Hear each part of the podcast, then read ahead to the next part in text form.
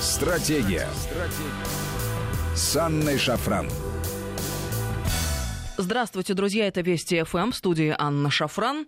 И сегодня с нами член экспертно-консультативного совета по вопросам семейного права Совета Федерации, кандидат юридических наук Анна Швабауэр. Анна, здравствуйте. Добрый вечер.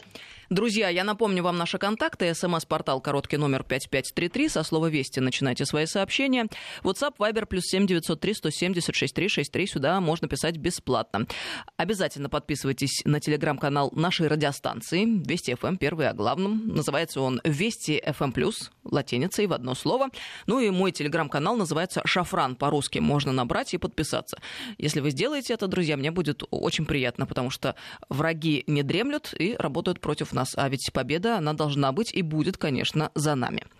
Анна, в конце прошлой нашей с вами беседы мы затронули с вами очень э, важную и тонкую тему.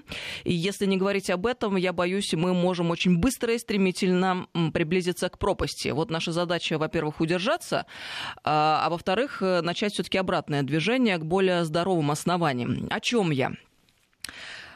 Это тема растления детей и педофилии, которая все больше и больше набирает обороты, в принципе, в мире во всем.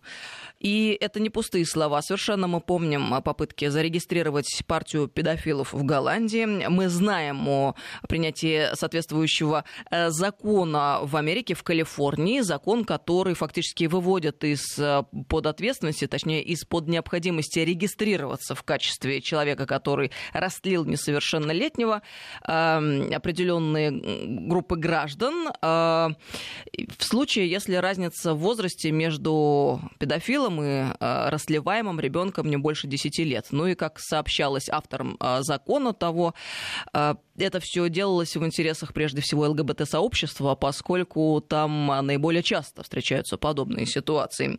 Но это еще не все. Мы с вами вспомнили про документ ВОЗ, Всемирной организации здравоохранения, который называется «Стандарты сексуального образования в Европе», согласно которому с момента рождения ребенок обладает сексуальным потенциалом. Ну и вот э, одна из выдержек, напомню, Э, ребенок должен иметь возможность развиваться как индивидуум, обладающий сексуальностью, испытывать ощущение радости от удовольствия, радости и удовольствия от прикосновения к собственному телу. Это относится к детям в возрасте от 0 до 4 лет обратите внимание, друзья. Извините меня, э, вот э, из песни слов не выкинешь. Испытывать удовольствие от мастурбации в раннем возрасте, исследование собственного тела и полновых органов и проявлять любознательность в отношении своего тела и тел других ребенок должен самостоятельно принимать решения. Ну, то есть, если педофил к нему подойдет и скажет, ну, как-то вот, э, может быть, чему-то я тебя научу, он должен сам принимать решение согласно вот этому документу Всемирной организации здравоохранения. Я напомню, он называется «Стандарты сексуального образования в Европе». Э, это не все. Мы же вот, в принципе-то, не спорим, что по части личного комфорта Запад, он впереди всей планеты, но в вопросе воспитания детей все-таки позвольте не согласиться. Я думаю, что большинство слушателей нашей радиостанции, конечно же, этой позиции придерживаются.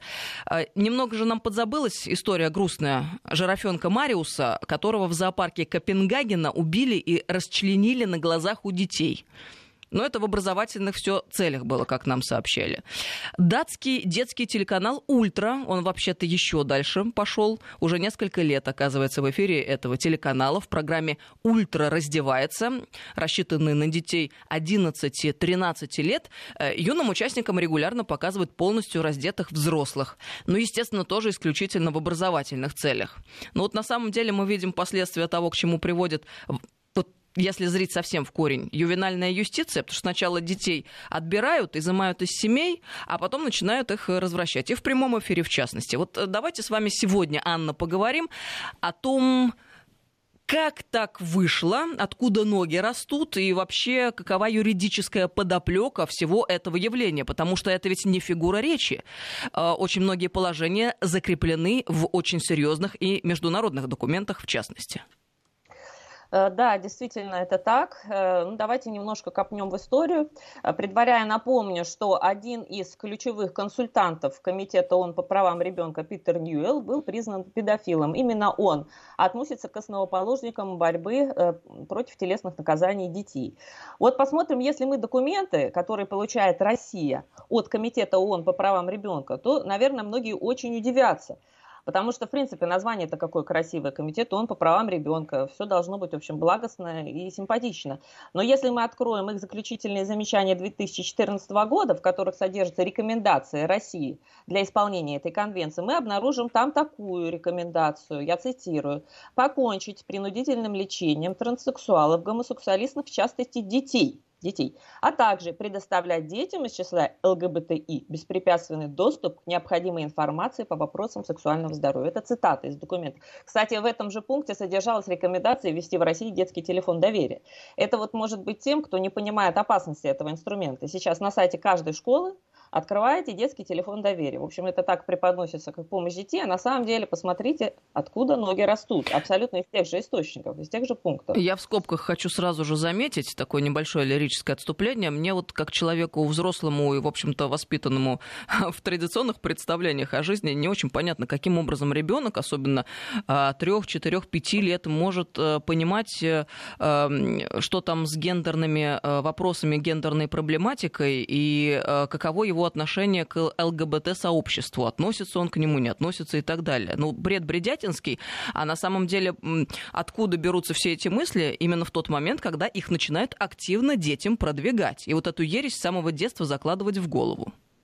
Конечно, именно так и есть. Для этого им надо ввести вот эти программы полового воспитания под симпатичным таким предлогом, как защита от ВИЧ и так далее. На самом деле, конечно, там рассказывается детям в первую очередь о том, что такое бывает, как это бывает и так далее. То есть они а, являются провокаторами. Они фактически наталкивают детей на то, что им не нужно в этом возрасте. Да? Ну вот давайте э, нырнем в историю. И изначально от своих истоков защита прав детей идет рука об руку вот с какими-то этими ЛГБТ-движениями и педофилией. Э, в 1924 году была принята первая декларация по правам ребенка, Женевская так называемая. И вот как ни странно, она была написана дамой по имени Эглантайн Джеб, и вот, как ни странно, она была э, нетрадиционной ориентации. То есть, вот, как понимаете, первый международный документ вот таким человеком э, был написан.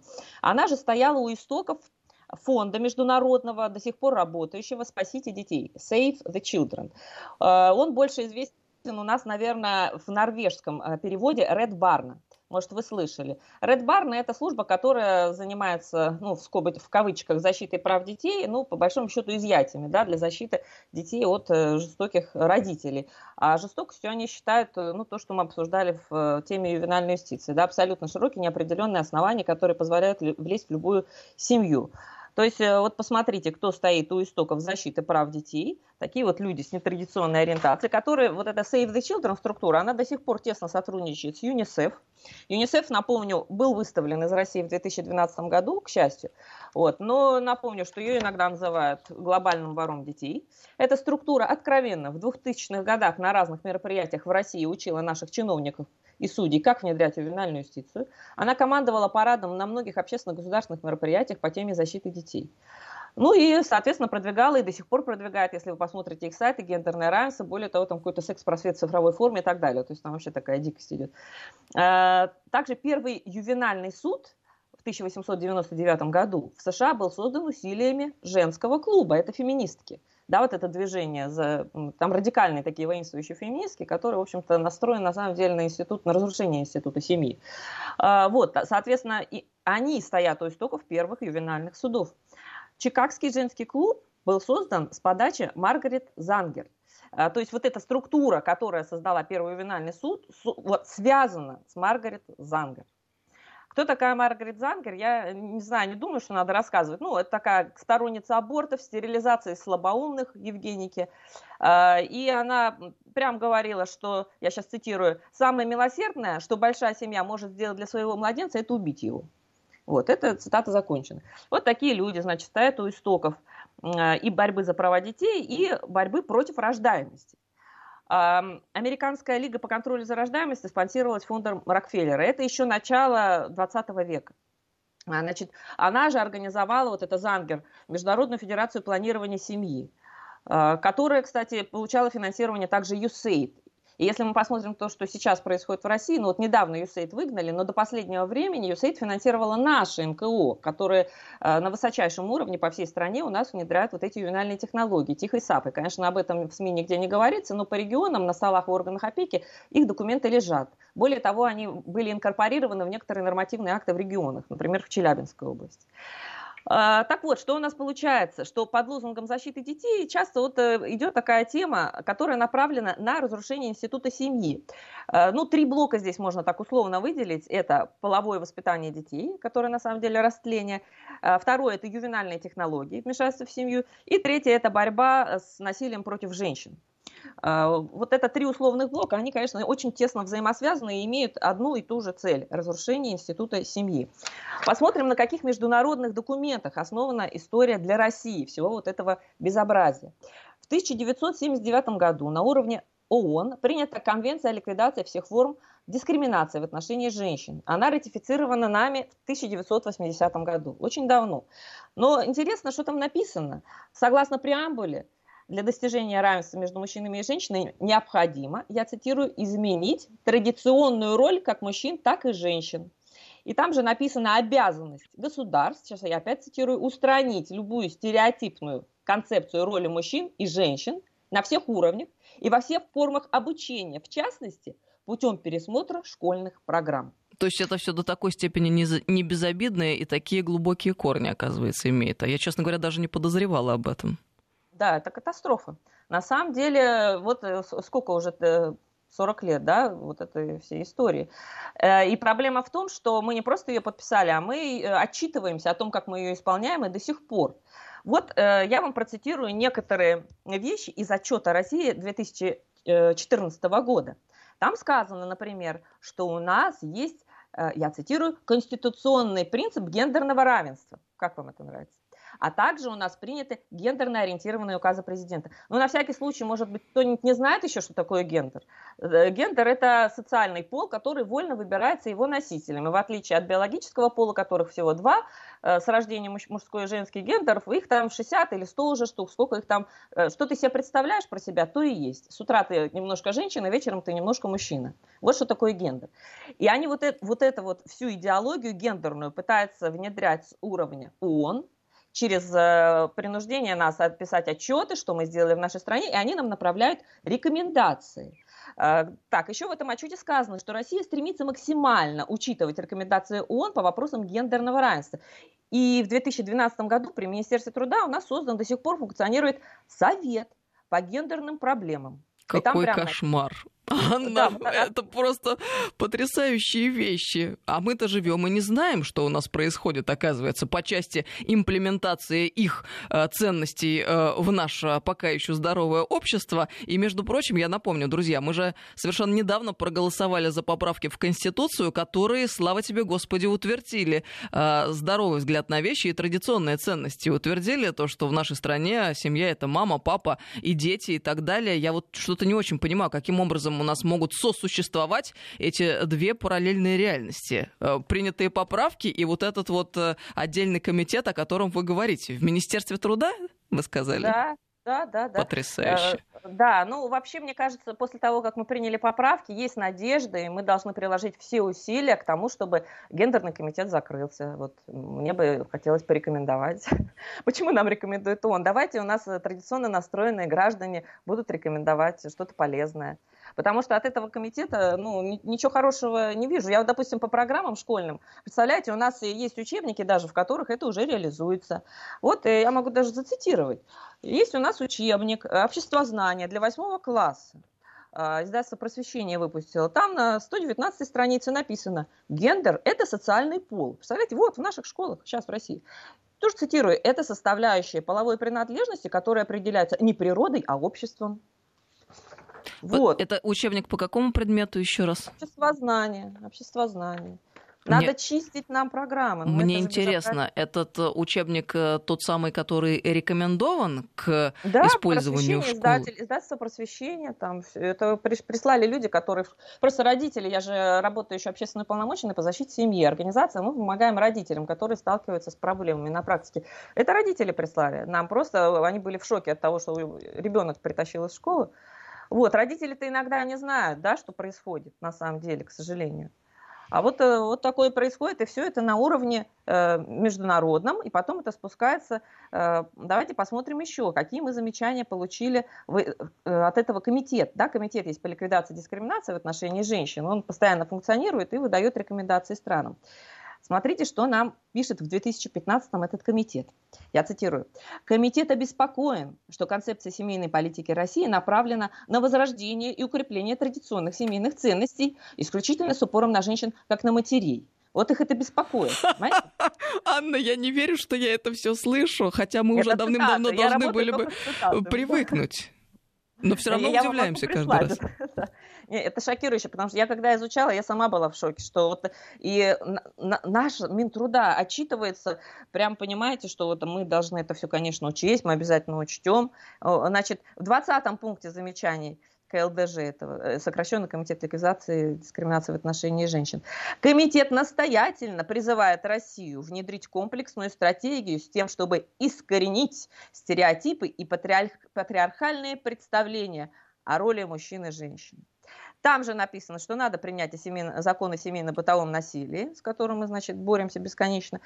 Там же написано легализовать проституцию. Да, там это написано красиво, аннулировать соответствующую статью административного кодекса, которая у нас трактует о запрете э, проституции. Там же написано, что комитет настоятельно призывает Россию защитить всех женщин из числа ЛГБТИ э, значит, защитить их права, снять любые программы по ограничению абортов, любые, и ввести в обязательную программу начальных и средних школ комплексный курс обучения по гендерной проблематике, по вопросам сексуального здоровья для девочек и мальчиков включая вот эти стереотипы, борьбу со стереотипами. Ну вот, то есть это отсюда и растут некоторые программы.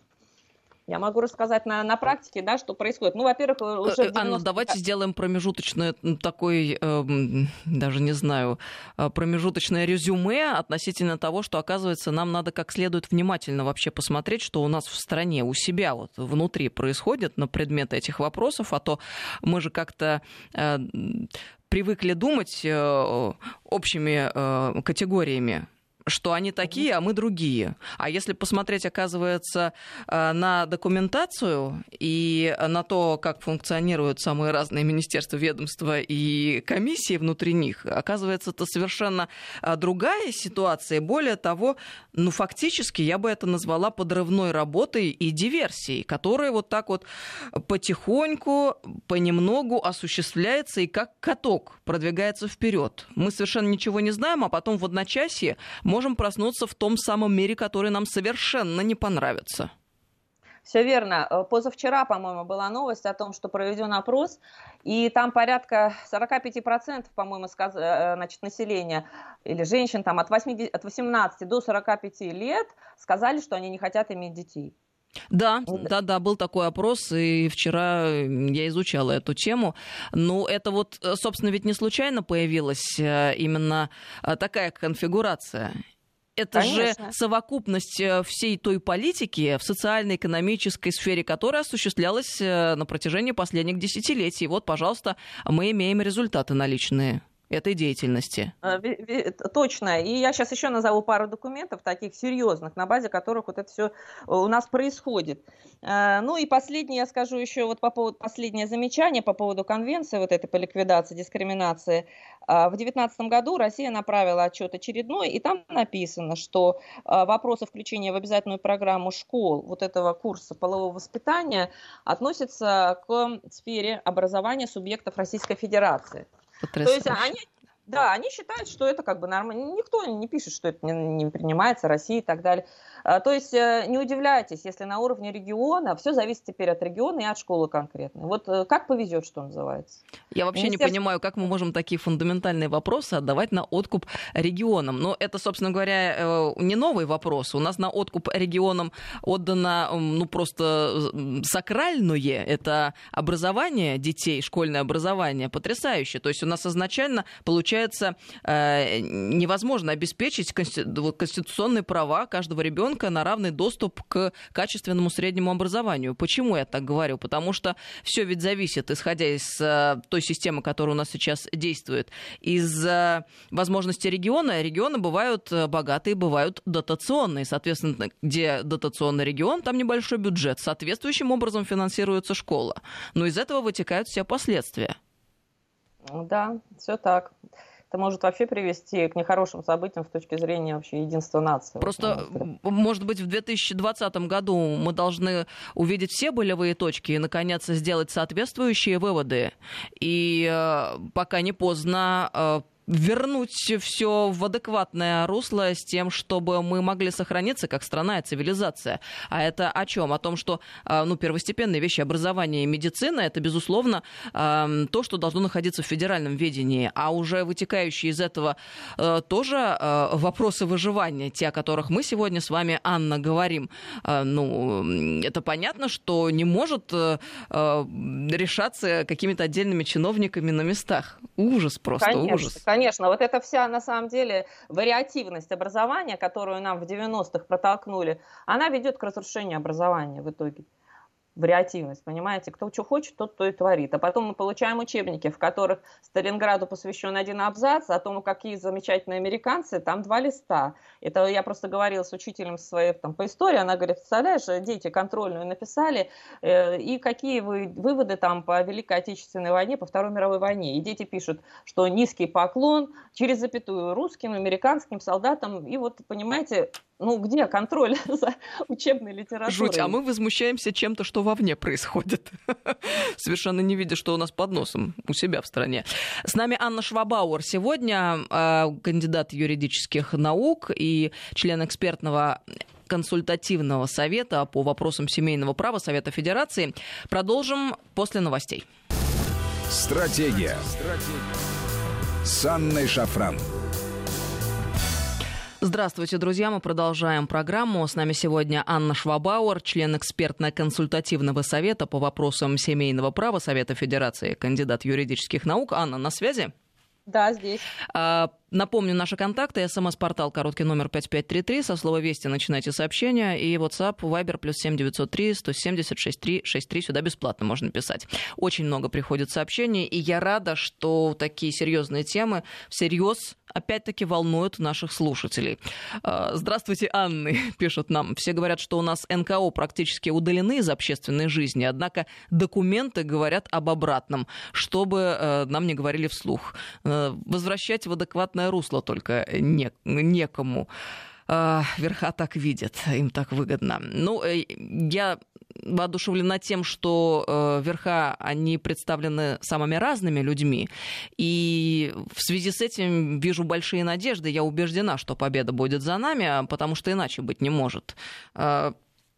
С нами Бог, друзья. А на другой стороне, ну, понятно, что находится.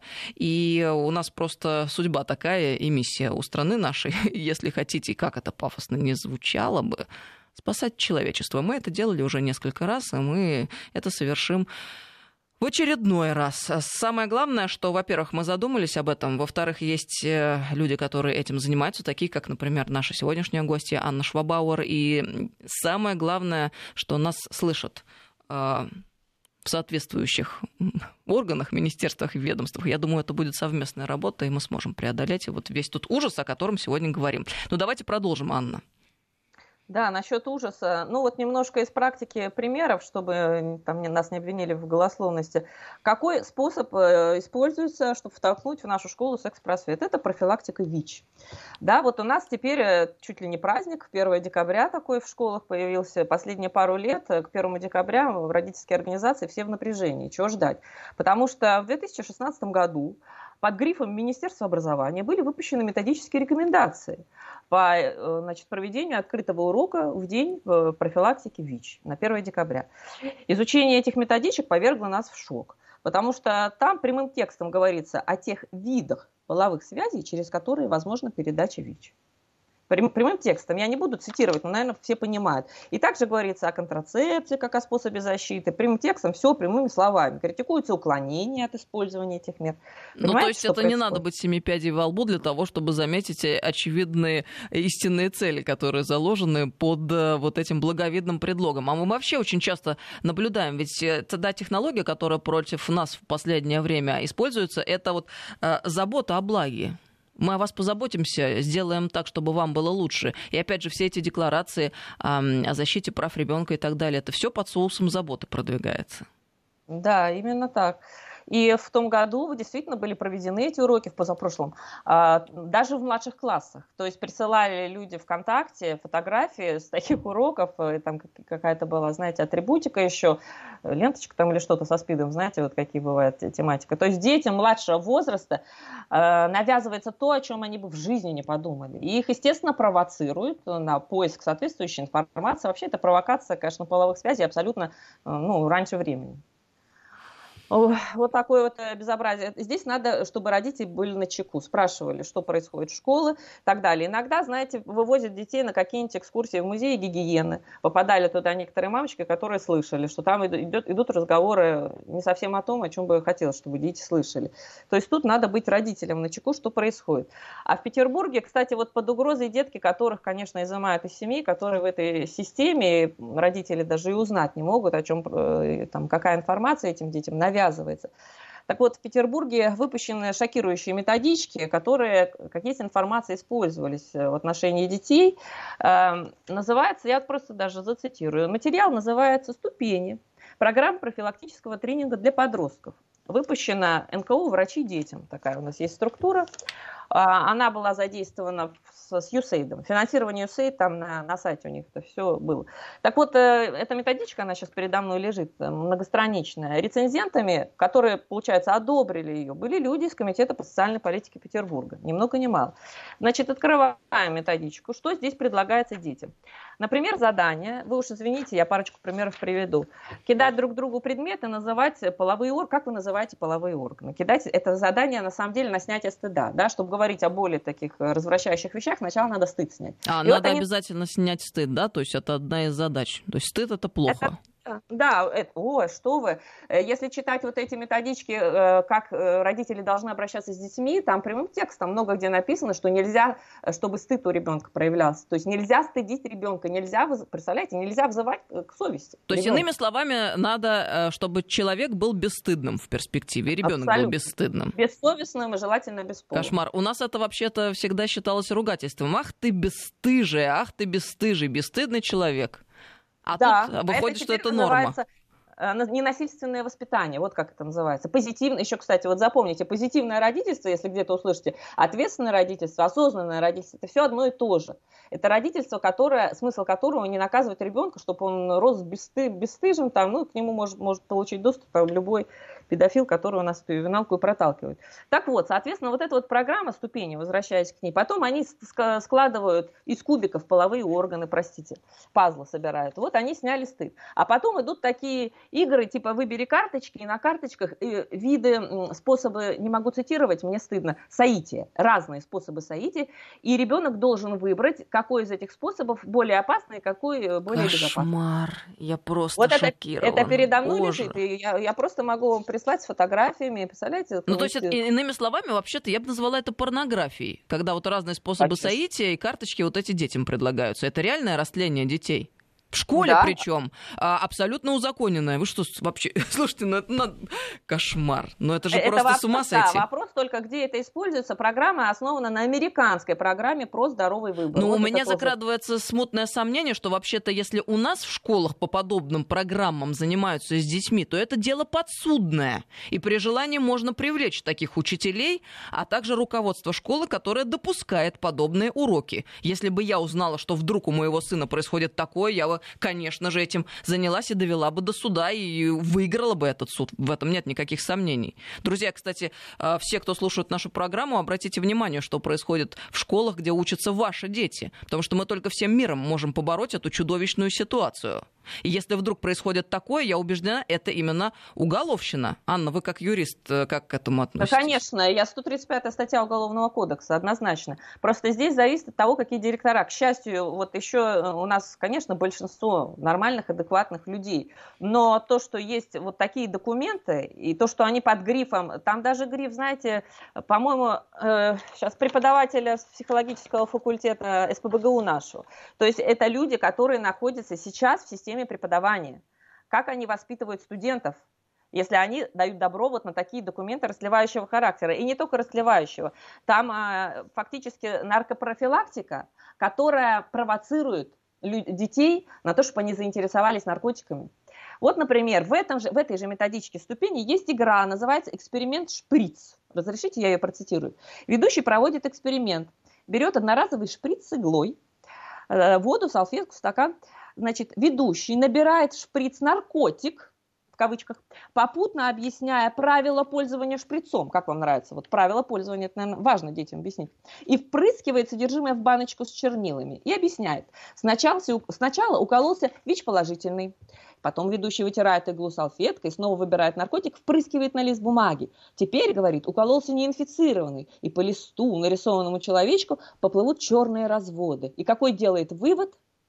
Вывод подытожить необходимостью пользоваться, я цитирую, одноразовыми шприцами. Кошмар. То есть они научили детей, во-первых, что есть наркотики, во-вторых, как их вводить себе.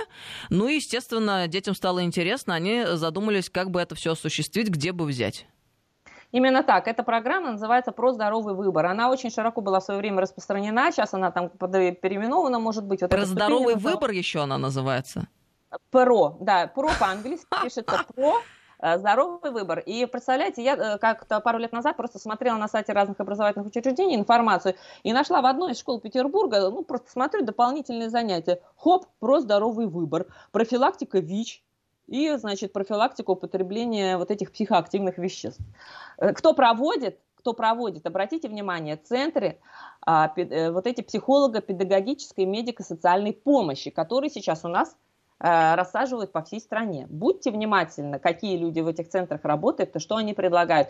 Мы как-то сходили в один из центров Петербурга, попросили материалы. В общем, мы там были в ужасе. Там материалы, а, значит, один из них толерантность называется. То есть, ну, толерантность так же, как и гендер, да, такой токсичный, токсичный абсолютно термин, цель которого снять э, ну, границы, да. Что такое толерантный?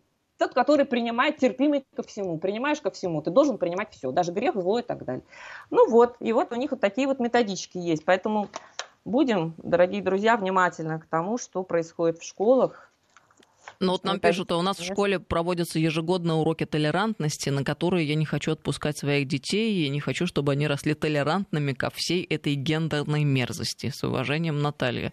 Ну, вы, в общем-то, очень емко выразили ту мысль, которая рождается в тот момент, когда слушаешь вот эти все вещи. И да, мне не хочется, конечно. чтобы мой сын был толерантным вот к этому, ко всему, когда рассказывают про то, что такое наркотик, как пользоваться шприцом. Да, а толерантность предполагает фактически э, принятие только вот этих э, всех, э, знаете, девиаций. Потому что если э, ты вообще-то, по идее, с точки зрения, ну, они сначала заходят с того, что все точки зрения возможны. А как когда ты говоришь, а я не хочу признавать, что ЛГБТ это нормально, они говорят, о, а это недопустимо, ты должен признавать все. А почему моя точка зрения недопустима, если надо признать все? Ой, нет, понимаете, какая односторонняя логика? Это вообще удивительные вещи. Мы как раз сегодня с Марией Захаровой, официальным представителем МИДа, беседовали и э, эту тему, в частности, обсуждали. Вот в чем Э, потрясающая черта э, наших либералов, и отечественных, и зарубежных. Они провозглашают вот ту самую толерантность ко всем и ко всему и требуют ото всех к себе того самого либерального, толерантного, прошу прощения, отношения. Ну, то есть мы должны э, принимать все их ценности, относиться с пониманием и предоставлять им все возможности для самореализации. Но как только они вдруг слышат от нас какое-то несогласие или э, нашу нашу позицию, какими ярыми они становятся, как они агрессивно начинают бороться. И в этот момент задаешь им вопрос, слушайте, друзья, А как это согласуется с изначальной вашей позицией о том, что надо толерантно относиться ко всему? Почему вы же сейчас такие ярые и агрессивные? ну просто до крайней степени невозможно э, с этими людьми порой общаться, разговаривать. Они переходят порой просто на какие-то откровенные оскорбления. Они говорят, в борьбе все средства хороши. Ну, то есть, как бы у них одно с другим никак не бьется, логика напрочь отсутствует в этой философии. Да, конечно. Э, и самое противное, что на это, вот на внедрение некоторых таких вещей идут наши бюджетные миллиарды, я бы сказала. Вот, например, у нас есть такой фонд поддержки детей в трудных жизненной ситуации, который, ну вот, миллиард там в год он имеет. И посмотрите, что он размещает на своем сайте, рекламу какую. Дорогие друзья, в интернете заработал русскоязычный проект «Иллюминатор» для родителей, которые хотят разобраться в вопросах сексуальной ориентации, чтобы лучше понимать своих детей. Вот этот фонд получает миллиард бюджетных денег. Фактически он поддерживает ну, ЛГБТ-тематику, да, ЛГБТ-детей, которых на самом деле, если их не воспитывать, то их не будет. А, вот. Анна, вы рассказываете, как-то ну, порой начинают опускаться руки, хотя мы понимаем, для того, чтобы побороться с заразой, надо для начала видеть реальную картину мира. Э, я не могу передать количество сообщений, вот, которые нам сейчас приходят на СМС-портал, на ленты переговорников, но люди, мягко говоря, так мягко говоря, возмущены. Ой, я сейчас могу вам рассказать такое, от чего еще станет э, хуже, так сказать, да. Ну, давайте я хотела упомянуть все-таки пару международных документов, э, от которых ноги растут. Есть еще Лансеротская конвенция Совета Европы о защите детей от сексуальной эксплуатации. Мы ее подписали в 2013 году, она для нас вступила в действие. Значит, там есть статья 6, где написано, каждая сторона принимает необходимые меры, направленные на включение в школу э, в программу начального и среднего образования – информации для детей об опасностях, связанных с сексуальной эксплуатацией. То есть вот он, секс-просвет, под который мы подписались. И посмотрите, что они присылают нам. У них есть тоже комитет, который проверяет, как страны э, исполняют свои обязательства. И э, мне попался в руки документ, который наш Минобр рассылал в регионы как опросник. Опросник, полученный от этого комитета. И посмотрите, какие вопросы требует комитет Лансеровской конвенции задать по регионам. Цитирую. Существует ли просветительская деятельность, адресованная детям, о рисках, с которыми они сталкиваются при производстве и передаче созданных самими детьми своих фото и видео откровенно сексуального характера? Как вам нравится вопрос? Очень хороший вопрос. Но мы же понимаем, как работает эта методика, то есть психологического воздействия, когда мы от вопроса э, получаем желаемый результат. То есть, двигаясь Это... от вопроса, а, получаем соответствующие результаты через ответы, которые, предполагаем, а, будут нам дети давать. Конечно, это просто провокация детей. Он никогда в жизни не думал, что вообще такое возможно. Но есть такой метод в социологии, когда через вопрос ты э, форматируешь сознание человека. Да, э, все так и есть. И вот они через свои вопросы формат... хотят переформатировать сознание всей нашей страны. И вот еще один документ, который важно упомянуть. В 1994 году Россия участвовала в Каирской конференции по народу населения под эгидой ООН. И там мы присоединились к Каирской программе действий. Так вот, э, чтобы понять, какие истинные цели всех этих программ, защиты детей от насилия, защиты женщин от насилия, полового образования э, в школах, я сейчас процитирую этот документ. Пункт 1.8. За последние 20 лет многие страны достигли существенного прогресса в деле расширения доступа к услугам по охране репродуктивного здоровья и снижения коэффициентов рождаемости. Прогресс, Анна, вы понимаете, это прогресс. А в этой же программе написано, усилия по замедлению темпа роста населения и сокращению нищеты имеют взаимодополняющий характер. Искоренение нищеты будет содействовать замедлению темпов прироста населения. Вот. А, мне сразу же вспоминается вчерашний материал, который попался мне на глаза. Вот, я нашла. Это в телеграм-канале Владимир Легойды. Недавно в Канаде стартовала провокационная рекламная кампания, направленная на так называемую борьбу с перенаселением планеты. Сохранение природы начинается с контрацепции. Это такой лозунг. Mm-hmm. Самый дорогой подарок, который вы можете сделать своему первому ребенку, не заводить второго. Это еще один лозунг. лозунг. С такими призывами не заводить детей или ограничиться одним ребенком жители Ванкувера могут э, наблюдать расположенные в городе билборды. Аналогичные билборды появились и в двух городах США. Организаторы рассчитывают на поддержку людей, чтобы расширить рекламную кампанию и на другие города США и Канады. Со слов Дэйва Граднера, исполнительного директора американской группы World Population Balance, инициировавший агитпроект, основная цель кампании – начать разговор о том, как люди могут помочь планете. Примечательно, что дальнейшая концепция World Population Balance подразумевает переход к малым семейным нормам, поскольку маленькие семьи помогают создать здоровую планету, лучшую жизнь и многообещающее будущее весьма обнадеживает, что э, редакция интернет-пользователей все-таки такой поддержки э, пока явно не обещает. Люди требуют демонтировать билборды и говорят о нарушении прав человека. Но сам факт, друзья, вы понимаете, и мы видим это из разных источников. Это ведь последовательная и систематическая работа, направленная на сокращение действительно э, населения планеты, людей. Это же вообще надо быть вот абсолютно ну, бесстыдным человеком, потерявшим связь с действительностью, чтобы продвигать такие вещи. То есть э, лучший подарок, который вы можете сделать своему ребенку, не рожать второго, или э, Зангер. сохранение да, природы, сохранение природы начинается с контрацепции. Вы что, с дуба рухнули, что ли? Тут уже да, сложно удержаться на какой-то адекватной ноте и э, на литературных выражениях. Я в свое время удивлялась, почему так много структур, которые занимаются значит, защитой природы, поддерживают ювенальную юстицию. На самом деле, вот считается поддержка экологии, это чем меньше людей, тем лучше экология. А в значит, продолжение вашей вот этой информации по поводу США и Канады, в Германии то же самое. Посмотрите, как одновременно везде происходит. Висят плакаты в общественных местах, большие такие билборды, на котором написано, значит, сидит женщина, стоит ребеночек с ней рядом лет четырех, а на руках у нее малыш э, на грудном вскармливании вскармливания. И написано гигантскими буквами «Новорожденный или убийца климата». Кошмар. Ну это просто уже просто мерзость вот мы дожили до того, что, понимаете, лет 10 назад, когда ты говорил о том, что политика сейчас мировая направлена на сокращение населения, и второй момент на установление тотального контроля за остальными, но это другая тема, тоже огромная, да, а, не верили, наверное, большинство. Но сейчас, ну, просто на билбордах уже, на автобусных остановках дожили. И понимаем, то есть теперь что? Э, в этой же Каирской конференции, ну, в этом документе Каирской конференции написано, какие э, методы планирования семьи, работа с насилием против женщин, половое воспитание. То есть вот то, что мы видим разными блоками внедряется, э, основано на международных документах.